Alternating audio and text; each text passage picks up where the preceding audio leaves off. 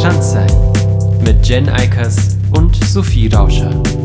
Heute Social Media.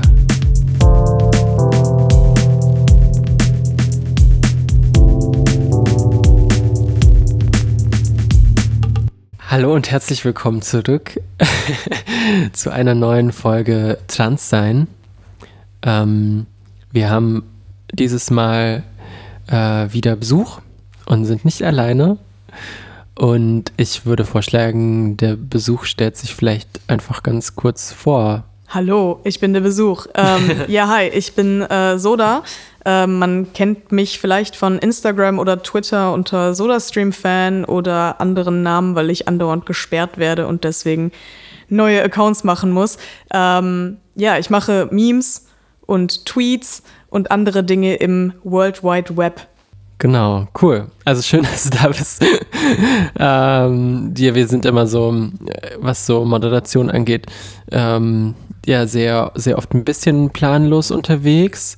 Hast du ja schon gemerkt, David, dass wir äh, jetzt gerade erst besprochen haben, was wir eigentlich heute besprechen wollen und worüber wir reden wollen. Aber wir haben uns ein bisschen darauf geeinigt, ähm, über diese Schnittstelle Transsein, Politik, existieren auf Social Media und im ja, nicht digitalen Raum, also wie sich das irgendwie überschneidet oder wie sich das auch unterscheidet, ähm, zu sprechen. Mm, und ich würde vielleicht einfach damit einsteigen, dass ich dich frage, was dich eigentlich überhaupt dazu gebracht hat, ähm, ja, Meme-Seiten zu machen und so mehr irgendwie auf Social Media auch zu existieren. Ich meine, ich bin halt extrem mit dem Internet aufgewachsen. Ich bin jetzt 22, werde bald 23 und bin halt so ein, ein sogenannter Digital Native. Das heißt, ich war halt schon immer im Internet unterwegs, auch irgendwie dadurch, dass ich in der Schule halt gemobbt wurde und nicht so viel offline Spaß hatte, äh, war ich dann einfach viel online, viel auch auf Social Media unterwegs und ich bin halt vor allem mit Memes einfach so aufgewachsen ähm, und irgendwann, ich glaube 2020, als Corona halt anfing, war mir halt so wie den meisten Leuten extrem langweilig, weil die Uni war nicht in Präsenz, ähm, man konnte irgendwie nichts machen und dann dachte ich, okay, dann fange ich jetzt an, irgendwie Memes zu machen, habe dann lange überlegt über was, wollte mir irgendwie eine Nische suchen und dachte dann, okay, es gibt irgendwie nicht wirklich viele Meme-Seiten, die halt ähm, auch ein bisschen politischen Content machen oder so politische Witze. Ich meine, klar, es gibt halt so diese ganzen Politik-Satire-Sachen, die dann eher im Fernsehen ablaufen, aber gerade so im Internet und vor allem so für meine Generation habe ich da nicht so viel gesehen. Und ähm, ja, habe dann damit angefangen irgendwie. Und ähm, auf meinen anderen Accounts mache ich auch einfach sehr viel Memes und ja, halt immer über Trans-Content einfach. Ähm, und das ist auch nochmal so eine ganz andere Nische, ähm, auf jeden Fall. Ähm, ja, aber es macht mega Spaß. Also kann ich allen empfehlen. Macht Memes, wenn euch langweilig ist äh, ist ein guter Coping-Mechanism. Ich denke so, diese ganze die Frage irgendwie, sollen wir uns auf Social Media ähm, bewegen oder nicht, ähm, glaube ich, beschäftigt Personen, die marginalisiert werden, ja oftmals auch nochmal stärker als Personen, die so, für die das vielleicht eher so ein ja, äh, Ding ist von, okay, fühle ich mich irgendwie gerade damit wohl oder äh, investiere ich da, dafür zu viel Zeit, ähm, weil es geht ja irgendwie so um viel mehr Fragen noch von, ähm, ja, was, was für Konsequenzen hat das zum Beispiel, dass ich mich dort irgendwie bewege? Also ja, was sind da so deine Erfahrungen? Hast du den Eindruck, äh, dass dadurch, dass du dich auf Social Media stärker bewegst, hat das auch Einfluss so auf dein ähm, nicht digitales Leben? Oh, auf jeden Fall. Also ich meine, Soda ist auch nicht mein echter Name. Ähm, und Was? ich habe groß, oh man weiß nie bei den Chosen Names. Ich meine, es ist eigentlich ein cooler Name. Also falls noch jemand einen äh, neuen Namen sucht, Soda ist noch frei. Ähm, Nein, ich habe mich dazu entschieden. Ich war auch ganz, ganz lange anonym. Niemand kannte mein Gesicht. Mir war super wichtig, dass niemand weiß, wo ich wohne. Mittlerweile ist es so ein bisschen aufgelockert, weil ähm, je mehr FollowerInnen ich hatte, desto mehr ist auch das Interesse an mir als Person gestiegen. Und irgendwann ähm, haben dann Leute über Ecken herausgefunden, dass ich in Köln wohne. Ähm, oder haben dann irgendwie meinen privaten Account gefunden und dann dort geschrieben, hey, bist du nicht SodaStream-Fan? Ähm, und irgendwann bin ich dann an einen Punkt gekommen, wo ich gesagt habe, okay, ich zeige jetzt mein Gesicht ähm, weil die meisten Leute wissen eh, wie ich aussehe. Und der Grund, warum ich es halt nicht gemacht habe, ist vor allem, weil ich halt weiß, dass transphobe Personen sich sehr, sehr gerne über das Aussehen von Transpersonen lustig machen. Ähm, ich war sehr unsicher in dem, wie ich mich präsentiert habe. Ähm, und hatte einfach große Angst, dass da genau so in meine Insecurities dann reingehauen wird quasi und das mich einfach total ähm, dysphorisch macht, wenn ganz viele transphobe Personen wissen, wie ich aussehe und sich darüber lustig machen. Ähm, aber irgendwann war ich dann so gefestigt, dass ich dachte, okay, ich bin zufrieden damit, wie ich jetzt präsentiere. Ich bin zufrieden mit den Wegen, die irgendwie meine Transition nimmt. Und deswegen kann ich jetzt auch mein Gesicht zeigen und stehe da halt so drüber. Hab super liebes Feedback bekommen, aber mein Name, das ist mir halt wichtig, dass es weiterhin irgendwie privat bleibt. Und auch mein privater Instagram-Account ähm, ist halt, der ist nicht öffentlich. Ähm, und ich habe halt immer die Sorge, dass Leute den finden. Ich nehme da halt dann irgendwie auch niemanden an, außer Leute, die ich kenne. Ähm, und bin da einfach irgendwie vorsichtiger geworden, weil ich krieg halt schon arge Nachrichten teilweise. Also äh, da war schon alles Mögliche dabei, irgendwie an Gewaltandrohungen, ähm, wir finden dich, äh, irgendwelche Beleidigungen. Ich meine, manche Sachen tangieren mich halt nicht so, wenn ich halt sehe, das ist wirklich irgendwie eine ganz junge Person, die mir dann irgendwie so Beleidigungen schreibt, denke ich mir halt, okay, du bist äh, 14 und musst irgendwie gerade ein bisschen was abbauen und dann bin ich halt so ein easy Target, go off. Ähm, aber ja, wenn es halt um Gewaltandrohungen geht oder so, deswegen ist mir das halt schon wichtig, irgendwo noch mir diese Anonymität äh, beizubehalten. Ja. Ähm, bei uns macht Jen ja vor allem Social Media, ich ziehe mich da so ein bisschen ähm, raus oft. Ähm, und ich, ehrlich gesagt, ich habe auch gar nicht so den Überblick, wie viel uns so an Negativen erreicht. Manchmal schickst du mir irgendwie was weiter, aber nicht so viel eigentlich. Also wir kriegen manchmal so komische Messages, wo dich irgendjemand heiraten möchte. Ja, ja. Oder ja. Oder halt so blöde Anfragen, die einfach nicht besonders schlau sind äh, oder nervig sind, äh, die man eigentlich gar nicht beantworten möchte, aber keine. Eigentlich hatten wir keine Hate-Speech-Sachen. Mhm. Das passiert auch nicht so oft. Wir hatten schon mal so Kommentare, ähm, bei so Posts, da hat jemand irgendwie versucht so zu diskutieren, aber ich weiß gar nicht mehr, wer das war und worum es da, da ging's ja, geht's ja meistens um nix, ne? Das ist ja meistens total inhalt, inhaltslos. Äh, und eine Zeit lang haben wir dann versucht mitzudiskutieren, aber das ist ja auch total bodenlos und dann habe ich die Person einfach blockiert, weil das ist mir auch zu blöd. Voll. Ich finde, man merkt halt auch sofort, ähm, wenn Leute ernsthaftes Interesse haben und wirklich eine Diskussion in Anführungszeichen eingehen wollen und wirklich auch offen sind, für die Argumente des Gegenübers ähm, und man sich irgendwie auf Augenhöhe begegnet. Ähm, aber man merkt von Anfang an, auch wenn das einfach nur so ein Reinschmeißen von irgendwelchen Fragen und irgendwelchen polemischen Aussagen ist, so für nichts, einfach nur für Provokation. Und ich lieb's halt auch einfach, dann Leute zu löschen oder zu blocken. So diese, diese Macht einfach. Es macht mir halt so Spaß, wenn jemand wirklich so eine Hasstirade schreibt und so einen ewig langen Kommentar, wirklich so eine halbe Bibel. Und ich kann einfach mit meinem Finger über den Bildschirm swipen und es löschen und es ist einfach so nichts passiert. Tja, so das ist äh, ein, ein gutes Gefühl. Das äh, löscht einfach und blockt mehr Leute so. Es gibt immer diesen Spruch, wer blockt, verliert. Äh, haha, du hast keine Argumente. Warum sollte ich meine Zeit verschwenden, um halt mit Leuten zu diskutieren, die mir nicht auf Augenhöhe begegnen? So, ich diskutiere gerne und ich kläre gerne Leute auf, aber dafür muss halt eine Basis da sein. Und die ist halt einfach im digitalen Raum ganz häufig überhaupt nicht da. So, das geht halt offline viel besser. Ähm, oder halt irgendwie in privaten Gesprächen, in DMs, aber nicht unter irgendwelchen Posts. So, wen hat das jemals zu einer anderen Meinung geführt? Und ich würde auch sagen, offline gibt es ja auch genug Räume, ähm, aus denen wir genau solche Personen irgendwie rauswerfen würden, wenn sie die ganze Zeit anfangen, irgendwelche Argumente, also so, wenn es eine Runde zusammen mit lauter Transpersonen, eine Person fängt an, irgendwie transfeindlich ja. äh, zu argumentieren, ist auch irgendwann so, hey, kannst du vielleicht irgendwie diese Wohnung verlassen? Meistens vergisst man ja auch, ich glaube vor allem bei Social Media, dass es halt gar nicht darum geht. Also klar, es gibt irgendwie so Aufklärungsaccounts, whatever, aber meistens, die meisten Leute, die attackiert werden, machen ja gar keine Aufklärung, ähm, sondern sind halt einfach trans in der Öffentlichkeit und dann wird denen irgendwie aufgetragen, Aufklärung zu betreiben, ja. was ich auch schwierig finde. Man wird halt direkt irgendwie so zum Erklärbär tituliert. Ähm, so, ich, nur weil ich trans bin, möchte ich nicht jeder Person alles Mögliche erklären. Ich weiß auch nicht alles. Mhm. Also nur weil ich trans bin, heißt nicht, dass ich den Überblick über alles habe. Ähm, ich bin kein Experte. Ich kenne meine eigene Erfahrung und natürlich habe ich mich viel mit dem Thema auseinandergesetzt, weil es ein wichtiger Teil meines Lebens ist irgendwie. Aber ich bin ja auch nur eine Person. Und ich halte ja nicht irgendwie den Pokal mit allen Meinungen und alles, was ich sage, ist richtig. So, nicht alle Transpersonen sind so ein Monolith, die die gleichen Meinungen haben. Natürlich nicht. Ähm, ja. Auf jeden Fall. Und ich habe auch irgendwie so, ja, den Eindruck, dass wir oftmals ein bisschen so zu kämpfen haben mit so Anfragen, die uns dann, glaube ich, erreichen.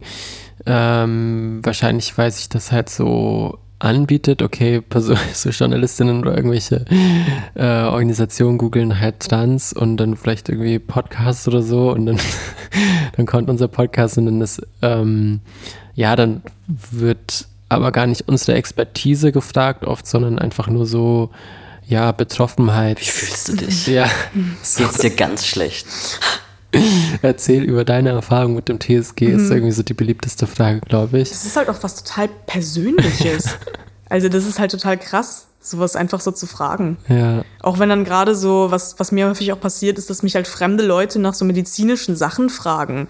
Und irgendwie, ich hatte halt so Kommentare, ähm, vor allem auf TikTok, wo mich dann irgendwelche Leute gefragt haben, so, und? wie sieht's bei dir aus ähm, mit, den mit Testosteron? Hast du schon Bottom Growth? Und ich bin so, hey, ähm, ihr fragt gerade eine fremde Person im Internet, die ihr nicht kennt, nach Genitalien. Das ist ein bisschen komisch. Und ich weiß, das kommt halt so von einem guten Ort, irgendwie, die wollen es halt einfach wissen, aber es ist halt schon so sehr, du kannst auch googeln. Also ich bin mir sehr sicher, wenn du googelst, findest du genug Antworten von Leuten auf Reddit oder so, die halt gerne darüber sprechen, aber setzt halt nicht heraus, setzt halt nicht hervor, dass jede Person sofort über irgendwelche, über den Körper sprechen möchte, über super private Sachen. So. Ja, auf jeden Fall. Ja, auf der anderen Seite ähm, wo, was, womit du ja auch irgendwie so zu kämpfen hast, hatten wir so ein bisschen in, im Vorgespräch, ist äh, die ganze Sache mit andere Personen melden den Content, den du äh, teilst, beziehungsweise den ganzen Account. Ähm, und dann wirst du dafür äh, von Plattformen geworfen. Ähm, genau, für alle, die sich damit vielleicht irgendwie so mit den Dynamiken weniger auskennen, was passiert da genau? Ähm, es passiert halt ein Massenmelden. Ähm, das heißt, äh, irgendwelche rechten oder transfeindlichen oder beides, wahrscheinlich in der Regel beides, ähm, Accounts werden halt irgendwie auf mich aufmerksam und äh, stiften dann ihre ganzen äh, FreundInnen dazu an, meinen Account zu melden oder wie auch immer, wird in irgendwelche Gruppen geteilt, sodass halt dann wirklich 200, 300 Leute äh, den gleichen Post irgendwie melden, der halt gegen überhaupt keine Richtlinien verstößt. Also bei manchen Sachen verstehe ich halt, wenn ich mir irgendwie so eine Liberalo-Brille aufsetze und wenn ich jetzt ein Meme über die Polizei mache, ich verstehe, dass dann da irgendwo das so gedreht werden kann, dass man sagt, okay, das wird gelöscht. Aber es werden ja teilweise wirklich Dinge gelöscht, wo ähm, ich einfach nur über meinen Namen rede. So auf TikTok habe ich einfach viel ähm, so über mein, meinen Chosen Name gesprochen oder ich habe einfach irgendwie mein Outfit gezeigt und es wird dann gelöscht wegen meiner Safety, um irgendwelche Jugendlichen zu schützen ähm, weil es halt so viel gemeldet wird. Und ich glaube halt, was halt passiert, ist so, diese Menschen, ähm, diese, die halt den Content so monitoren irgendwie von, von Instagram, haben da ja selber keinen Überblick. Das wird halt alles outgesourced. Das sind Leute, die sprechen wahrscheinlich auch gar kein Deutsch. Die müssen sich dann durch tausende Posts irgendwie in Sekunden klicken. Und wenn die halt sehen, okay, da ist irgendwie irgend so ein deutscher Post, äh, der über 300 Mal gemeldet wurde, den nehmen wir lieber runter ähm, ich will halt irgendwie nicht so die einzelnen Personen beschuldigen, die das irgendwie äh, monitoren, so, weil die können halt nichts dafür. Es sind halt einfach die Leute, die es Massen melden. Und es funktioniert halt leider. Ähm, während dann halt, wenn ich dazu aufrufe, irgendetwas zu melden, weil es halt super transfeindlich ist, weil da irgendwelche Slurs vorkommen, das wird halt nicht runtergenommen, weil das zu wenig Leute dann wahrscheinlich melden. Ja. Das ist halt, glaube ich, wirklich die schiere Masse.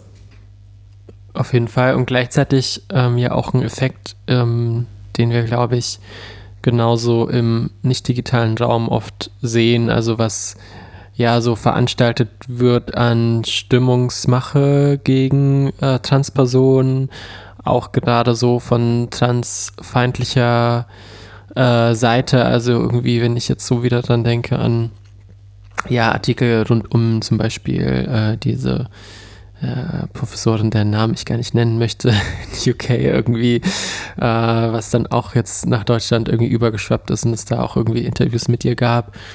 Ähm, und ebenso getan wird, als würden wir irgendwelche Räume infiltrieren und unsicherer machen, wenn genau das Gegenteil passiert und wir irgendwie überall rausgedrängt werden und ähm, ja, also das ist auf jeden Fall, glaube ich, auch so eine, äh, ja, ein allgemeines ähm, Phänomen, das sich so teilweise auch übertragen lässt.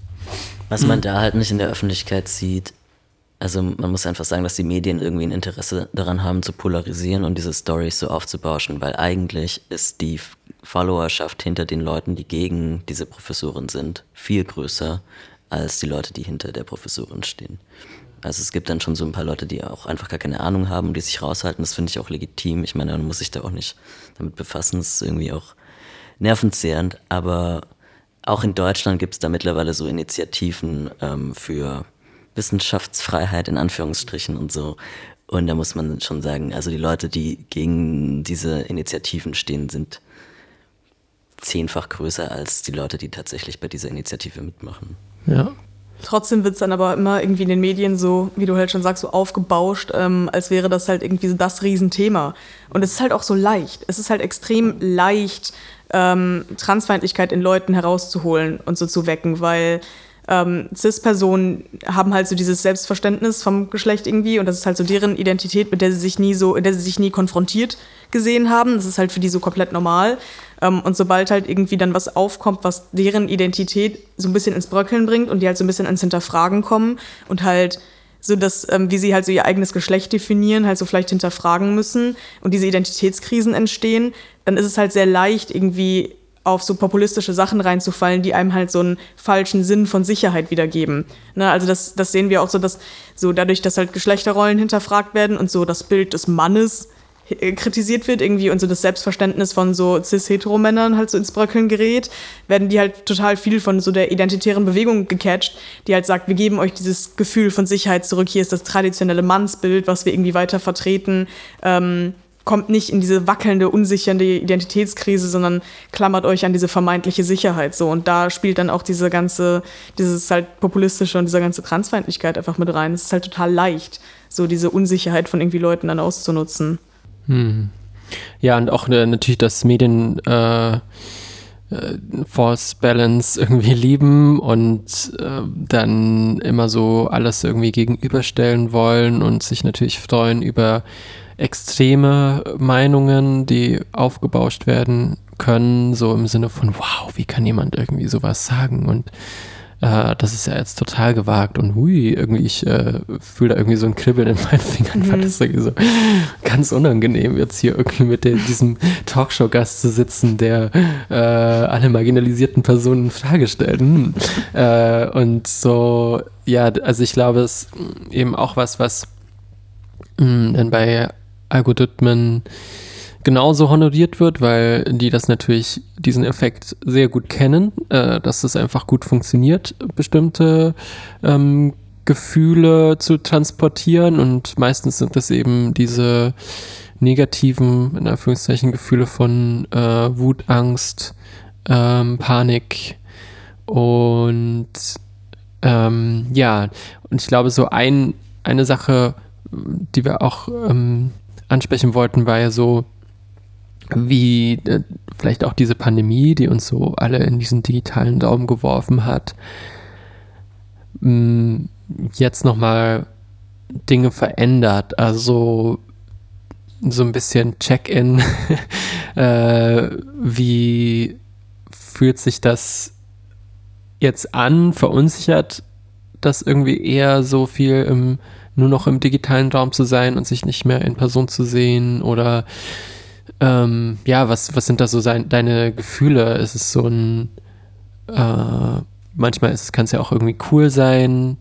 Ähm, bestimmte, also ich merke so für den Podcast zum Beispiel, ich finde es irgendwie, äh, oder ich habe überhaupt keine Vorstellung davon, wie viele Leute zum Beispiel den, den Podcast hören, glaube ich, weil mh, mm, ich ja so selten jetzt noch andere Personen dann treffe in so Settings, in denen Personen vielleicht dann sagen würden, okay, ja, äh, übrigens, ich höre irgendwie diesen Podcast, sondern es sind ja halt einfach alles nur noch so befreundete Personen. Und ich frage mich schon so, okay, was, was passiert so nach der Pandemie, wenn es wieder so gemischte Räume gibt von Personen, die ich nicht kenne? Also ich würde schon im Sexshop auf den Podcast anschauen. was ja cool ist. Ähm, ja, was, was ist so dein, dein Gefühl dabei, dein Eindruck? Ich bin mal sehr gespannt, wie es wird. Also, ähm, ich meine, klar, im Sommer hatte man schon so ein bisschen mehr, dass man sich auch offline getroffen hat, aber das meiste findet halt dennoch online statt. Ähm, und für mich war es halt total spannend, zum Beispiel zurück zur Uni zu gehen. Ich hatte halt kurzzeitig wieder Präsenzuni ähm, und ich hatte mein erstes Semester in Präsenz, dann halt zwei Jahre online. Zwischendrin hatte ich mein Outing und dann kam ich halt zurück zur Uni als anderer Mensch quasi. Ja.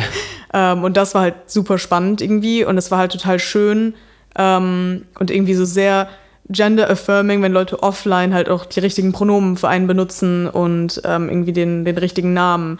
Ähm, das fühlt sich nochmal schöner an als irgendwie online, ähm, weil ich denke mir halt online, ich habe halt meine Pronomen in meiner Bio und setze einfach voraus, dass Leute die dann halt benutzen, aber offline fühlt es sich einfach nochmal so sehr viel angenehmer irgendwie an und es ist halt eine sehr schöne Erfahrung und ähm, ja, ich bin mal sehr gespannt, wie es dann halt so danach wird.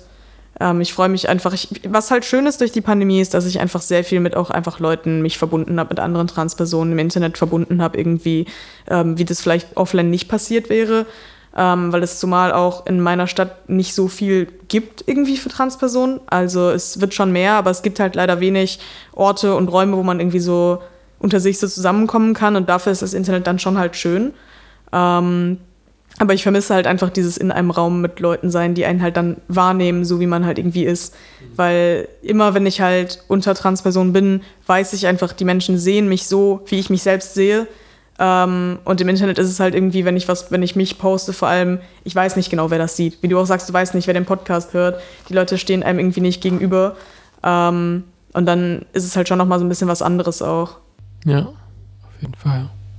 Ich glaube, so ein anderer Punkt für mich ist auch, wie sich das, also wie wir vielleicht auch selber irgendwie dafür sorgen können, dass sich bestimmte Dinge irgendwie gesünder entwickeln. Und vielleicht so als ersten Punkt davon nochmal äh, zurückgreifen auf äh, ja, nicht Transpersonen, die, die wir in digitalen Räumen treffen. Ähm, wir hatten ähm, im Vorgespräch irgendwie kurz angesprochen, so diese well-meaning äh, Cis-Personen, die ja so Share-Posts ähm, irgendwie auch teilen und ähm, irgendwas zusammenschreiben, um sich damit vielleicht auch so ein bisschen zu schmücken, dass sie eben über Transpersonen sprechen. Und das sind halt oftmals irgendwie so gar nicht so die äh, Dinge, über die wir sprechen würden. Also ich weiß gar nicht, haben wir schon mal einen Podcast, eine Folge gemacht zu Pronomen zum Beispiel? Ich kann mich nicht erinnern. Nee, da gibt es auch nicht so viel zu sagen. Genau, also, ja, das, das denke ich auch. Es gibt nicht so viel zu sagen. Wir können so, so. eine Grammatikfolge machen. Deutsche oh Grammatik. Ja, das ist halt genau das, das Thema. Also wenn halt CIS-Personen irgendwie ähm, solchen, in Anführungszeichen, Aufklärungskontent machen, dann kreist es irgendwie immer so um die gleichen oberflächlichen Themen. Also ähm, bei Pronomen, was, was gibt es da so viel zu sagen? Brauchen wir wirklich die 25. Ähm, Folge auf YouTube ähm, über Pronomen? Brauchen wir das wirklich? Brauchen wir noch eine Talkshow, äh, wo darüber diskutiert wird, ob man Pronomen respektieren soll? Nein. Also entweder du respektierst sie halt oder du bist halt ein Arsch. Ich weiß nicht, ob ich hier fluchen darf. Darf ich fluchen? Ja, ja. cool. Das wird bestimmt ähm, als explicit wieder gekennzeichnet. Uh. Ähm, ja, und da gibt es einfach nicht so viel zu diskutieren. Und das macht halt auch in der, der großen Masse so das Bild, dass irgendwie wir nur diese Themen haben.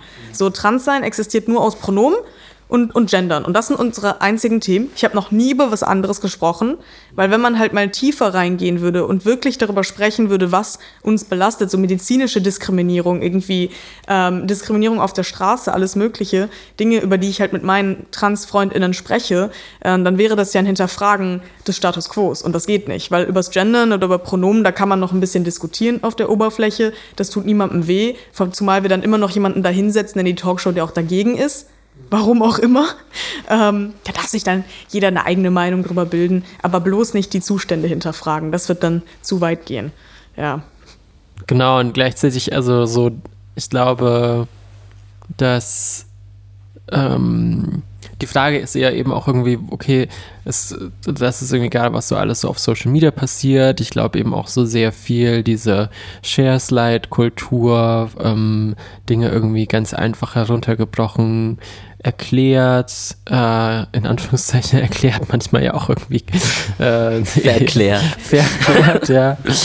ähm, und das, also es, es, scheint ja jetzt auch nicht so, also auch fernab, also abgesehen von der Pandemie, nicht so, als würde sich das so schnell ändern, dass wir jetzt plötzlich wieder total wegkommen von diesem digitalen Raum, sondern im Gegenteil, äh, die Idee ist ja, dass wir eigentlich immer mehr auch davon eingenommen werden und dass wir auch ähm, tatsächlich so im virtuellen Raum eigentlich komplett existieren als Avatare, ähm, dort irgendwie zusammenarbeiten auf äh, virtuellen ähm, Whiteboards und so. Und ich glaube, äh, eine wichtige Frage ist ja auch so ein bisschen, was wir auch schon angesprochen haben, so die Frage nach Safer Spaces, was ja sowieso schon so, eine, so ein riesiges Fragezeichen irgendwie dahinter steht bei, ähm, ja, bei äh, tatsächlichen ähm, analogen Räumen.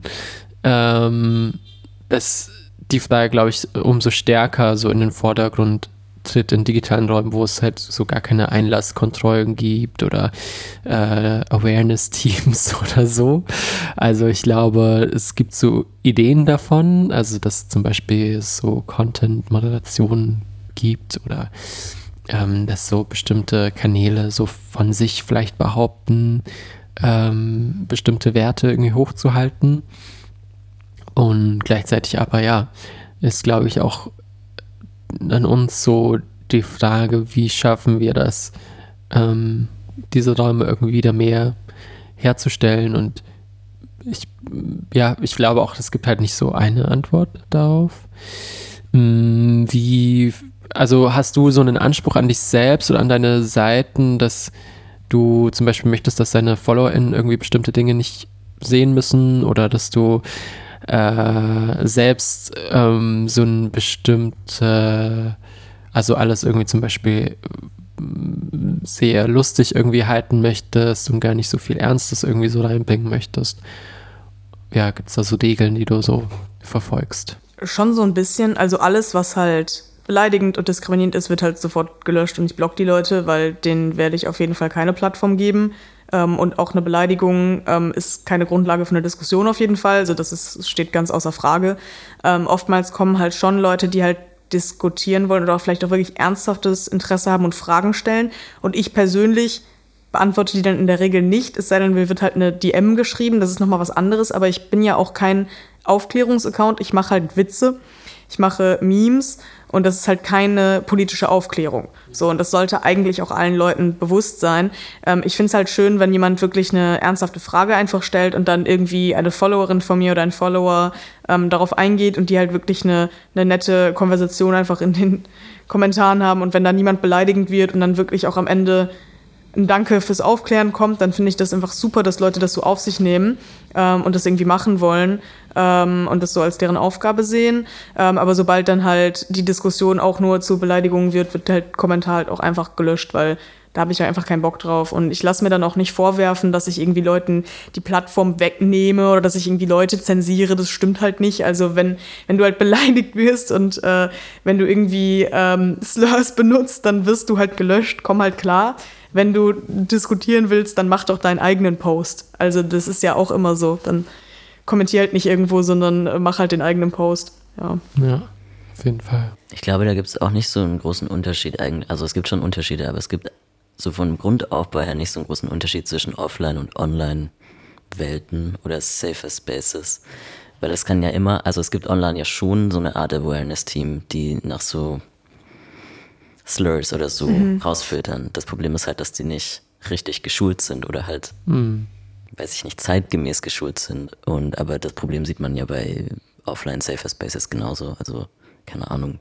Wie oft habe ich schon irgendwie erlebt, dass Leute in so Clubs oder Partys, die sich als transfreundlich beschreiben, misgendert werden oder irgendwie zu denen gesagt wird, du bist aber gar nicht nicht binär, weil du siehst ja gar nicht so aus oder solche Sachen. Also ha? natürlich ist es halt viel kleiner, weil das halt dann nur vielleicht in Anführungsstrichen nur 200 Leute sind und nicht 20.000 wie bei Instagram, aber es ist ja trotzdem vorhanden und äh, wiegt wahrscheinlich psychologisch genauso schwer wie diese ganze Online-Scheiße. Ja, und dieses, äh, dass es vielleicht im äh, in der Offline-Welt irgendwie kleiner ist ähm, oder sich nochmal irgendwie anders verhält, ist ja, glaube ich, jetzt auch nochmal eben so die, die Frage, die so aufkommt, eben ähm, was wir schon so ein bisschen angeschnitten haben nach der Pandemie, inwiefern sind vielleicht auch bestimmte ähm, Personen, die so lautstark online unterwegs sind, offline gar nicht unbedingt so zu finden. Also was ist da alles so verzerrt irgendwie wiedergegeben? Voll.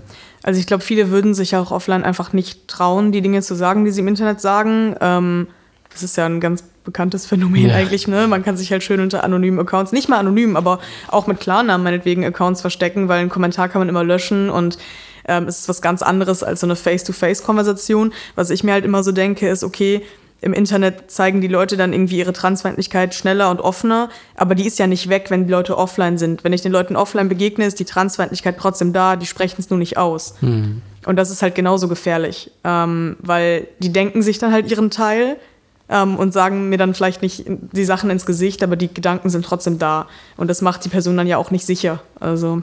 Ja. Ich muss an diese äh, ganzen Memes immer so denken, die ähm, ja neoliberale, progressive Parteien und so kritisieren, wo es dann so, so ist, äh, quasi irgendwas wird ähm, genauso scheiße in der Praxis gemacht, aber es kommen halt dann noch so ein paar Herzchen und, und Regenbogenfarben und so dazu. Und, und äh, ja, so ist es ja auch irgendwie meistens. Also, dass das ähm, vielleicht teilweise sogar gefährlicher ist, wenn du, wenn dir eben Personen gegenüber sitzen, die dich auch super freundlich behandeln und ähm, irgendwie sagen, ja, wie mutig du bist und so. Und dann ähm, im Endeffekt, so wenn es dann um Gesetzgebungen geht oder so, ist es halt so, ja, äh, wir finden aber irgendwie gut, wenn du halt äh, ausgeschlossen wirst von jeglicher medizinischer Behandlung oder so. Ich finde, es tut doch teilweise noch mehr weh, wenn man so ein falsches Gefühl von Sicherheit hat und man einem wird so vorgegaukelt, dass ähm, Personen irgendwie einen verstehen und auf einen eingehen und einem zuhören und dann kommt halt irgendwie so äh, aus dem Nichts so das, äh, ja, der Schlag ins Gesicht quasi. Das äh, verletzt, finde ich, immer noch mal viel mehr als Leute, wenn, also wenn jemand einfach offen transfeindlich ist und mich irgendwelche Slurs nennt, dann denke ich mir halt, okay, du bist halt ein Arschloch und fertig, ich block dich oder äh, was auch immer. Aber wenn einem so diese Sicherheit so vorgegaukelt wird ähm, und dann kommt halt die Verletzung, finde ich, tut es halt viel mehr weh, weil man sich halt dann wirklich öffnet ähm, und was Positives erwartet und dann einfach so enttäuscht wird.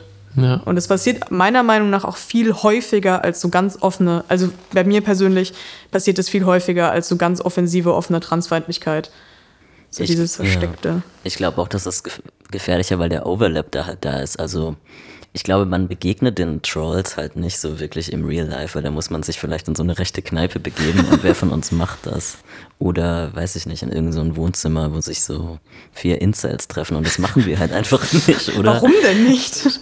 Aber dann, aber die Leute, die halt so well-meaning sind, ja klar, die sind halt teilweise auch in der queeren Community drin ähm, und natürlich, denen laufen wir die ganze Zeit über den Weg oder mit denen interagieren wir die ganze Zeit.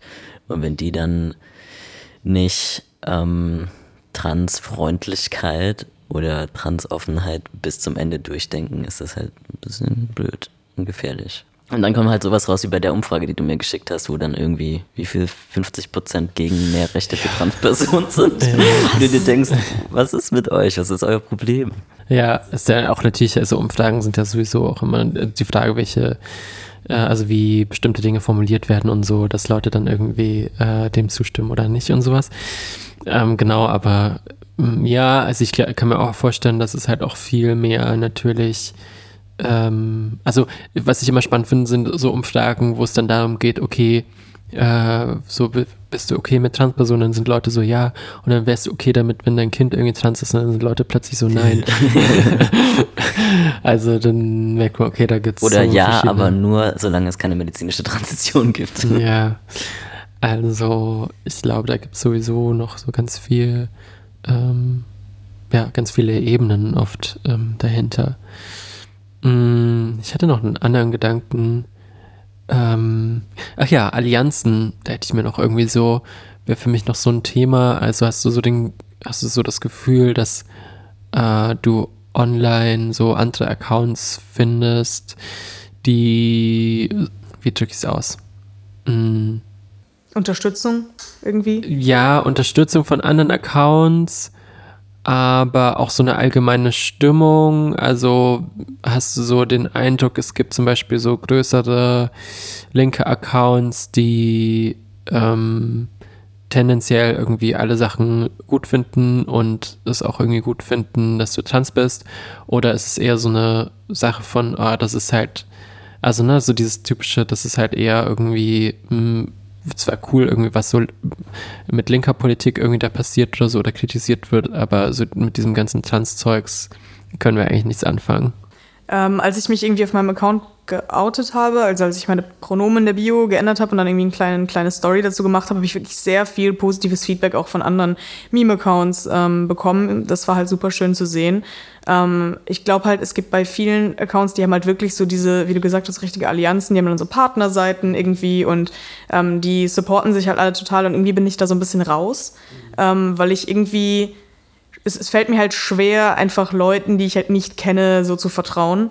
Ähm, und das Ding ist, ich brauche, natürlich ist es immer schön, Unterstützung zu haben, aber ähm, ich, ich brauche das irgendwie nicht für mich selbst, dass dann ähm, immer so, weiß ich nicht, so meine PartnerInnenseiten äh, meine Sachen pushen. Das ist halt schön, aber ähm, ich habe halt irgendwie so hauptsächlich eher meine FreundInnen, die halt selber irgendwie auch Seiten haben und das ist halt dann so, ein, so eine Unterstützung, weil ich weiß, was da für Leute hinterstehen.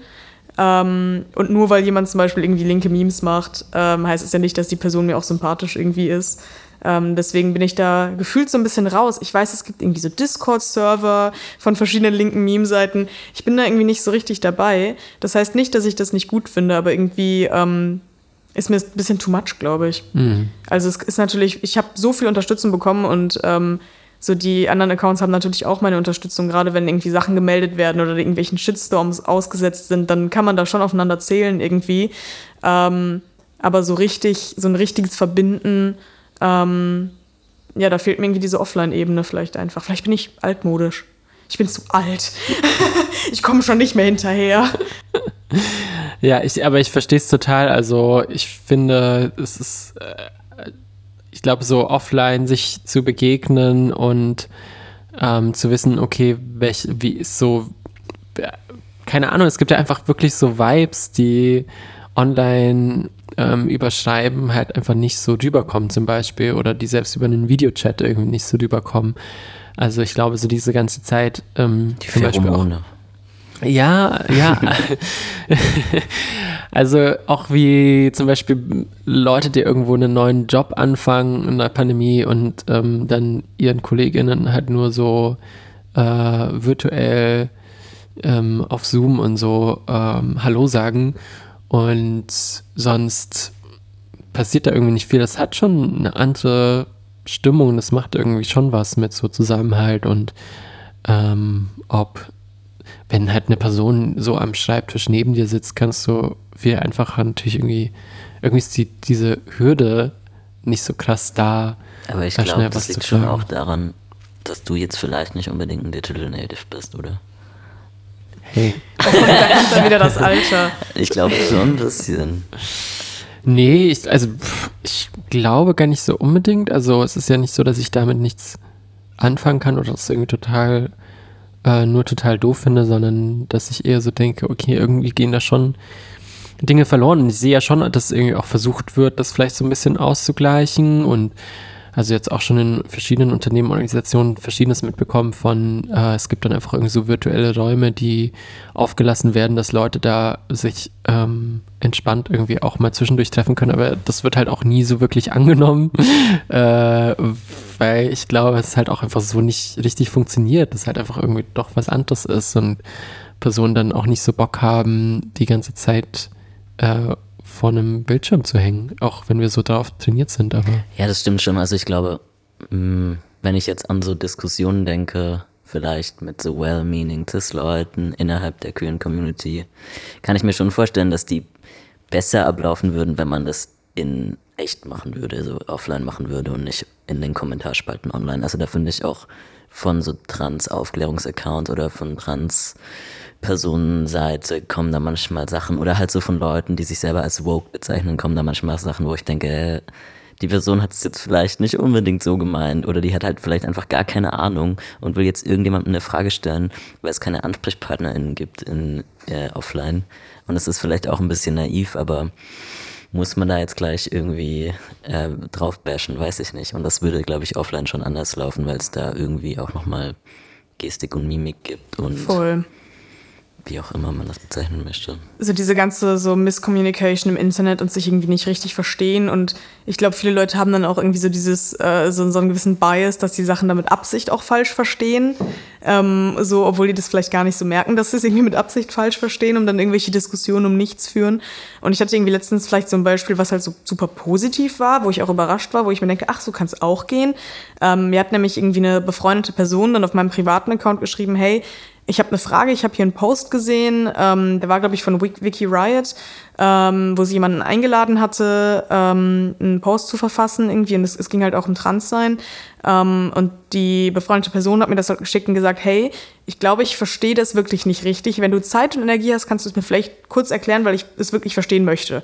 Und ähm, das war für mich auch voll okay irgendwie, weil das einfach wirklich eine befreundete Person ist, die ernsthaft das Interesse daran hatte, das zu verstehen und so voll lieb gefragt hat. Und dann habe ich halt ähm, ihr quasi per DM relativ lange den Post irgendwie erklärt und dann so turns out, sie hat einfach eine gewisse Stelle irgendwie nicht verstanden, wie das halt gemeint war, wo dann vielleicht irgendwie sowas wie Gestik und Mimik oder einfach ein kurzes Nachfragen bei einer Diskussion kann man sich auch melden und sagen, hey, kannst du es nochmal ausführen, ich habe es nicht ganz verstanden.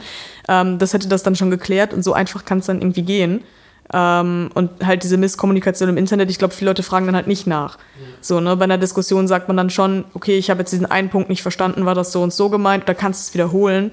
Ähm, und im Internet passiert das halt einfach nicht so häufig. Dann nimmt man das dann und ist dann so, ja, das habe ich jetzt nicht verstanden, also das ist jetzt äh, total schlecht. Was Ja. ist denn das Geile an Social Media? Ja. Memes. ähm, äh, ja, Witze, Humor, Gags, Spaß, Jokes. Ähm, ich, ich liebe halt den, den Humor. Ich liebe halt sehr spezifische Nischen im Internet. Ähm, ich meine, ich bin viel auf Twitter irgendwie unterwegs und Twitter, Deutsch-Twitter hat unfassbar viele Insider. So viel kommt irgendwie von daher und es ist so unfassbar nischig. Und dieser ganz spezielle Nischenhumor, den liebe ich halt so total, weil sich das halt natürlich auch irgendwie in gewissen Freundschaftskreisen bildet sich ja auch so ein Insider-Nischenhumor. Aber im Internet ist es halt nicht irgendwie ortsgebunden, sondern es ist halt super übergreifend und ähm, irgendwelche Leute, mit die, also die ich halt niemals kennenlernen werde wahrscheinlich, von denen ich nichts weiß, haben halt so die gleichen Insider-Witze von irgendwie Twitter.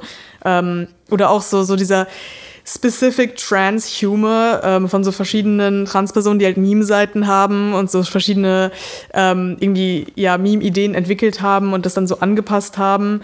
Ähm, das finde ich halt auch einfach super lustig und dafür ist das Internet total toll für diesen spezifischen Nischenhumor. Ja. Ähm, also ist ja auch, glaube ich, eine Sache, die, ähm, wenn sie nicht sowieso schon, also sie ist ja auch schon sowieso immer da gewesen, aber ich glaube auch immer stärker so genutzt wird. Also das ganze Konzept hinter TikTok ist ja gerade diese Insider ähm, über Sounds quasi, die alle verwenden, äh, bestimmte Tänze äh, oder ähm, Transformationen, ähm, die alle Leute halt dann kennen, weil äh, das mindestens dann fünf verschiedene Videos schon im eigenen, äh, in der eigenen Scroll-Leiste irgendwie so gab. Im eigenen Feed. Ja, der Algorithmus auf TikTok ist auf jeden Fall krass. Also äh, For You-Page heißt auch wirklich für dich. Also es ist extrem spezifisch zugeschnitten. Ähm, und das kann natürlich auch, also wenn man TikTok halt nicht aus Spaßgründen nutzt, dann kann es, glaube ich, auch schon gefährlich sein, weil es ist ein extremes Bilden von einer Bubble. Und ich meine, das passiert im Internet eh irgendwie immer. Ähm, und es kann halt total gut sein, weil in der Bubble kann ich mich auch sicher fühlen. Und ähm, gerade wenn es so um Humor geht oder so spezifische Erfahrungen, dann ist das total schön. Aber wenn ich TikTok nutze, ähm, mit der Einstellung, ich, ich hole mir jetzt da ein Bild über die und die Community oder ich überschaffe mir einen Überblick über die Welt, das funktioniert halt nicht. Und das sollte man halt auf keinen Fall tun. Und dafür ist dann halt offline schon schöner, weil da schon äh, gezeigt wird, dass auch verschiedene Identitätsgruppen, in Anführungszeichen, halt keine ähm, homogene Masse sind, wo alle die gleiche Meinung haben oder irgendwie gleiche Erfahrungen. Und das wird einem im Internet schon gerne so vorgegaukelt. Ja, auf jeden Fall. Hat Jen noch eine Frage? Ich denke nur die ganze Zeit an diese komischen Subkulturen, die sich manchmal ausbilden. Also Meme, okay, Memes an sich ist schon vielleicht eine Subkultur, aber es gibt dann ja noch so Abstufungen. Es Mhm, gibt ja diese total. komischen Affirmations. Und manchmal, das sind zum Beispiel Sachen, die verstehe ich einfach überhaupt nicht, wo ich so denke, was ist jetzt daran lustig? Weil ich denke halt immer nur, okay. Und ich glaube, das ist schon was, was dann auch so Generationenunterschiede ausmacht oder halt so, wo sich halt so Subkulturen rausbilden, wo teilweise vielleicht auch ein Jahr Altersunterschied so super viel ausmacht, weil irgendwie die Leute das hervorgebracht haben und wenn du dann weiß ich nicht, 31 bist, denkst du dir, hä, was soll das? Ja, ja und ich mit 30 denke noch so, ja, also ja. ich bin da voll drin. Sophie findet es voll geil. Und ich mit 22 denke mir, gebt mir einfach alles, ballert mir den WWW-Content ins Hirn, verkabelt mich, ladet mich in die Cloud hoch. Ja. Ähm, aber kennst du äh, Berlin Affirmations, die ja. Meme-Seite? Das ist auch eine befreundete also Person von mir. Schon, ich weiß bei den meisten Sachen, worauf das referiert, aber ich finde es halt ehrlich gesagt nicht lustig. Also ich denke so, okay. Fair, ich glaube, das ist, also das denke ich mir auch so bei anderen Memes. Da ja. bin ich dann auch so, okay, ich verstehe, warum man, also ich verstehe es, aber ich finde es halt einfach nett witzig. Ja.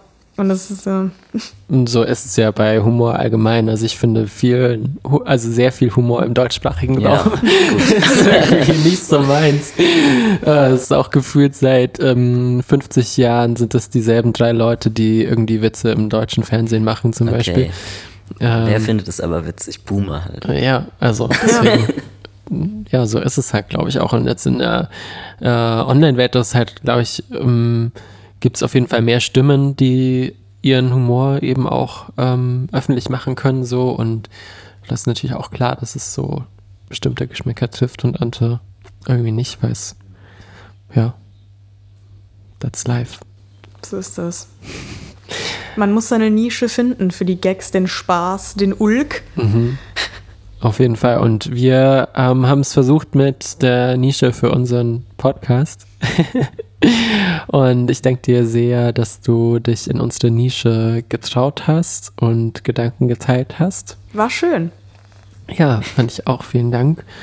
Und ja, ich danke an dieser Stelle schon mal ähm, allen Personen, die diesen Podcast äh, jetzt wahrscheinlich noch viel besser machen werden.